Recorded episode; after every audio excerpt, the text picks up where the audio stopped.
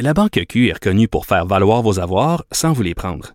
Mais quand vous pensez à votre premier compte bancaire, tu sais, dans le temps à l'école, vous faisiez vos dépôts avec vos scènes dans la petite enveloppe. Hmm, C'était bien beau.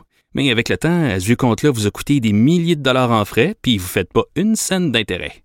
Avec la Banque Q, vous obtenez des intérêts élevés et aucun frais sur vos services bancaires courants. Autrement dit, ça fait pas mal plus de scènes dans votre enveloppe, ça. Banque Q. Faites valoir vos avoirs. Visitez banqueq.ca pour en savoir plus.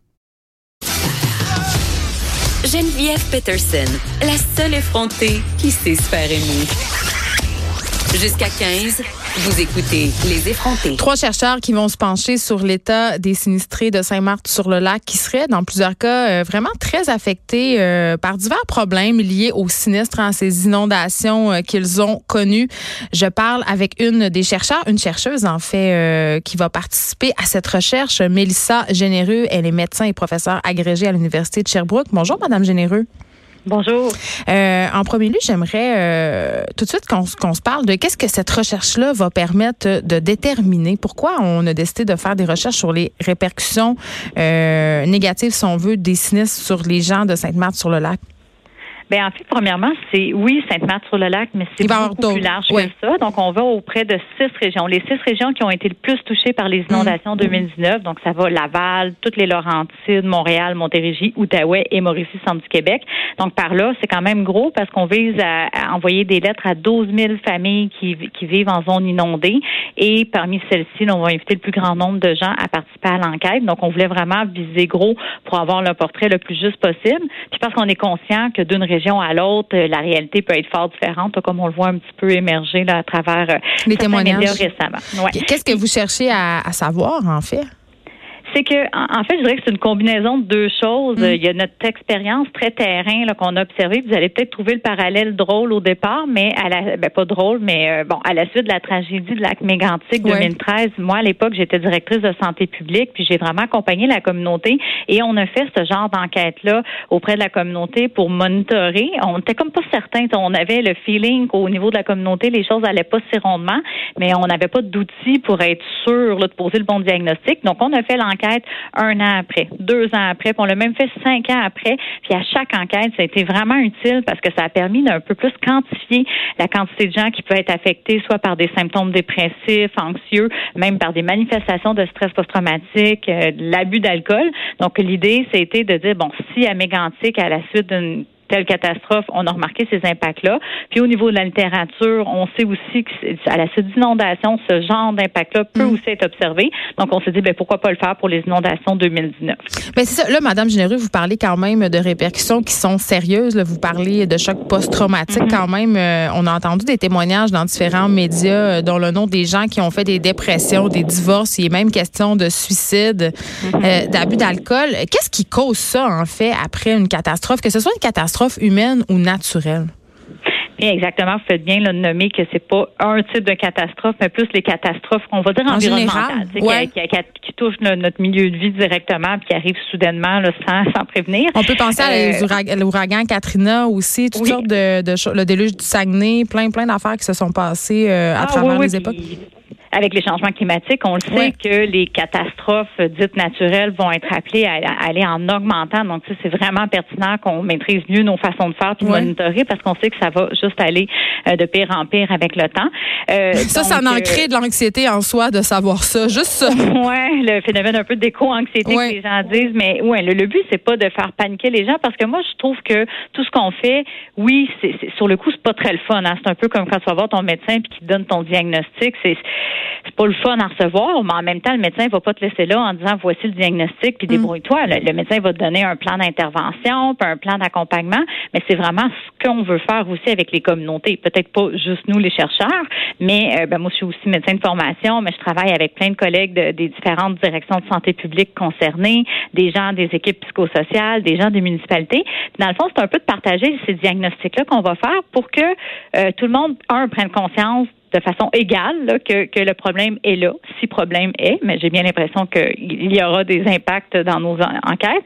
Puis qu'une fois que tout le monde a la même compréhension du diagnostic ou du problème, mais qu'est-ce qu'on fait? Comment, comment notre communauté, on veut se relever de ça? Parce que le but, c'est de les aider, ces gens-là.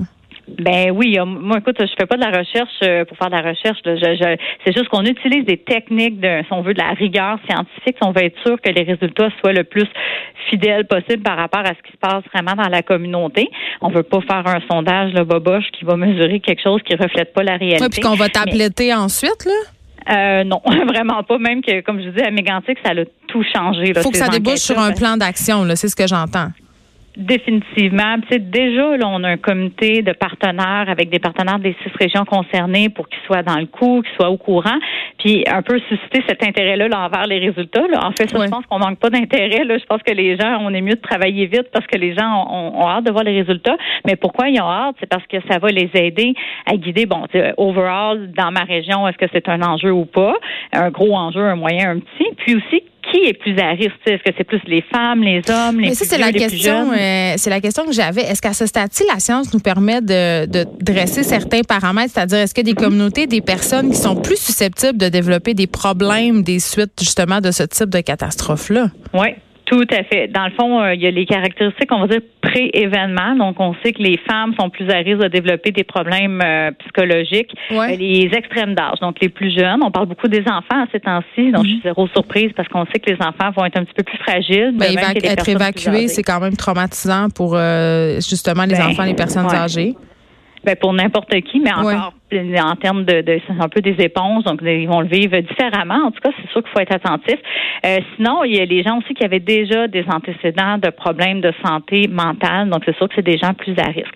Mais sinon, il y a pendant l'événement euh, le, type de stress qu'on a vécu. Donc, tu sais, il y a des gens qui vont avoir été évacués de façon préventive, c'est très stressant, puis ils peuvent avoir eu peur pour leur sécurité, tout ça. Il y a des gens qui ont perdu même sur le plan matériel au niveau de, de, leur maison. Euh, il, y a, il y a des gens qui ont donc c'est ça, c'est autant sur le, niveau de sécurité, un peu la perte sur le plan humain que sur le plan matériel, puis tout le stress aigu qui est vécu avec ça. Et majeur, il y a tous les facteurs qui viennent après la catastrophe. Donc, dans le fond, tous les stresseurs qui arrivent après, comment on a, on peut peut-être pas éviter tous les stresseurs, tu sais, d'avoir à faire des appels avec les assurances, ça c'est si on est assuré, euh, tout le processus d'indemnisation, toutes les questions, l'incertitude, à savoir quand est-ce que je vais pouvoir oui, c'est de la gestion euh, au jour le jour, c'est une montagne administrative qui peut paraître euh, pour certains insurmontable. Exactement. Donc ça, c'est sûr que ça, moi, je, les appelle les stresseurs secondaires. Je pense pas qu'on peut tous les éviter. Tu sais, je pense que ça fait partie de la gestion un peu post-catastrophe d'avoir à, à, faire face à ça. Mais il faut certainement être conscient, autant comme intervenants municipaux, Croix-Rouge, que le réseau de la santé, services sociaux, que ces stresseurs-là, ils mm. viennent exacerber. Tu sais, donc les gens pouvaient peut-être même à la limite être pas si pire que ça ou s'en remettre. Puis l'ajout de ces stresseurs-là au fil du temps vient un peu plus, ben, pas les achever, mais tu sais, si on veut. Euh, le fait que le gouvernement ne paie pas si vite qu'on aurait pensé, puis toutes ces, ces, ces, ces velléités administratives-là.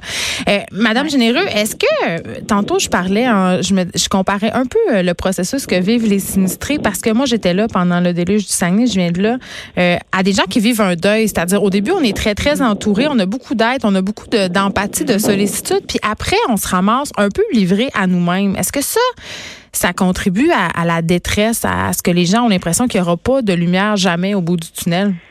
Mais totalement. Puis il existe des genres de courbes pour à peu près essayer d'anticiper les impacts psychosociaux. Puis c'est pas dans les premières semaines, premiers mois qu'on va mm. voir les pires impacts parce qu'on l'appelle un peu la phase lune de miel.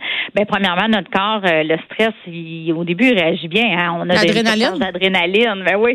Puis là, ben les médias sont dirigés vers nous. La population nous lance des messages d'espoir, d'amour. Puis bon, on, on se sent supporté.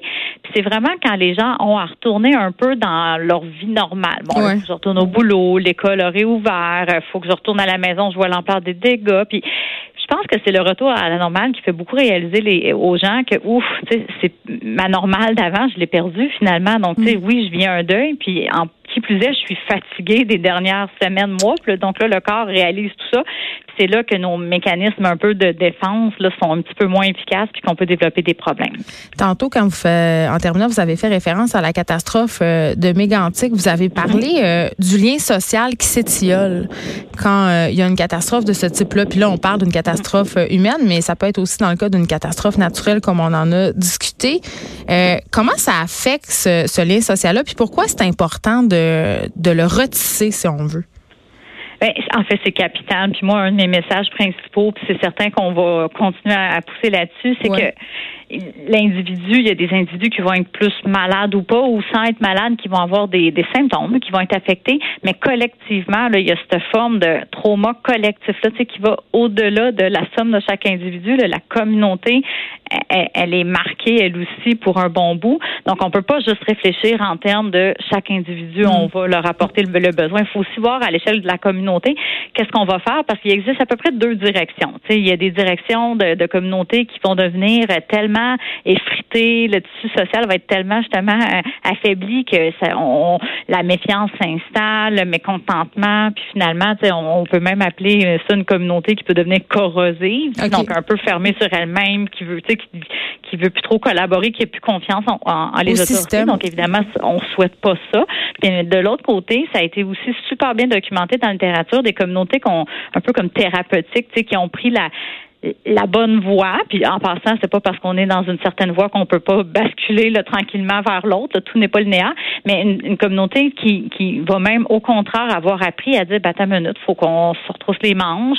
Euh, du coup, ça me donne le goût de connaître un peu plus euh, les ressources dans mon voisinage, puis de mes voisins, puis puis de je, mon sentiment d'appartenance est encore plus grand qu'avant ma communauté parce que finalement, je sens vraiment que j'ai un rôle à jouer comme citoyen. Donc, il y a vraiment plein de belles façons pour qu'une communauté non seulement s'en mais s'en sorte plus forte qu'avant, avec un tissu social encore plus riche, ce qui, à mon avis, est quand même euh, partiellement vrai là, à Mégantic. Tout est pas parfait, mais on voit vraiment que c'est une communauté qui ont appris à travailler ensemble puis à faire face à plein d'épreuves au fil du temps, mais cette communauté-là, aujourd'hui, vous la remetteriez devant un événement traumatique, puis c'est sûr qu'elle serait plus efficace à réagir. Là. Elle a développé plein d'agilité à travailler tout le monde ensemble.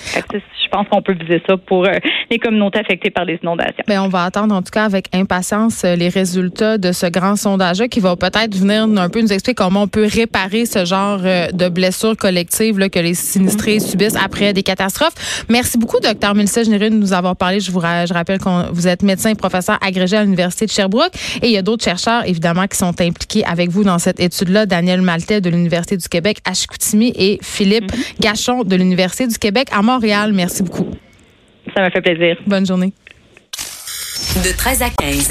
Les effrontés.